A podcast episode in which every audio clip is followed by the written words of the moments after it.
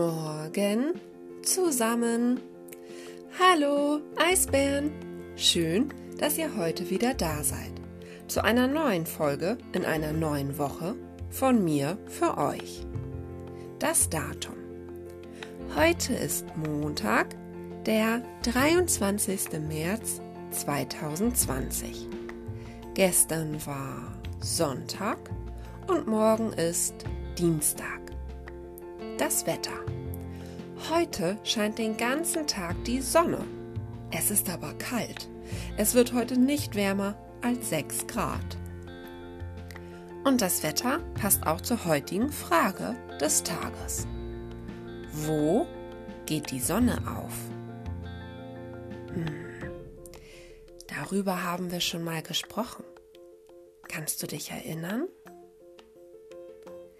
Ich lese dir die Lösung vor. Wenn man darüber spricht, wo die Sonne aufgeht, sagt man nicht hinter meinem Haus oder dort am Himmel, über dem Meer oder na da, auf der Straße da drüben. Nein, man nutzt dann die Himmelsrichtung.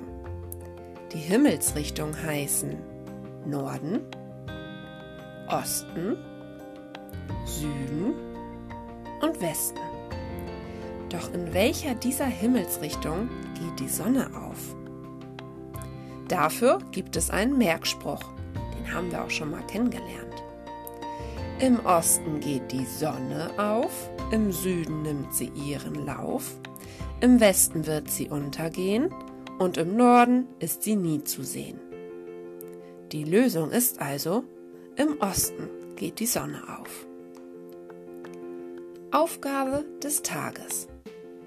Der putzige Polarbär Paul schlägt pausenlos prima Purzelbäume. Na, welchen Buchstaben hörst du hier ganz häufig? Genau, das P. Es ist ein besonderer Buchstabe, denn das kleine P ist der erste Buchstabe, der sich traut, auch in den Keller zu gehen. Die Aufgabe von heute ist, bei wie vielen Wörtern hörst du das P am Anfang? Ohren gespitzt. Der putzige Polarbär Paul schlägt pausenlos prima Purzelbäume. Nochmal.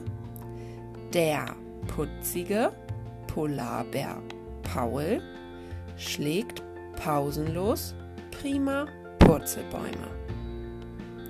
Schicke mir deine Lösung auch gerne zu.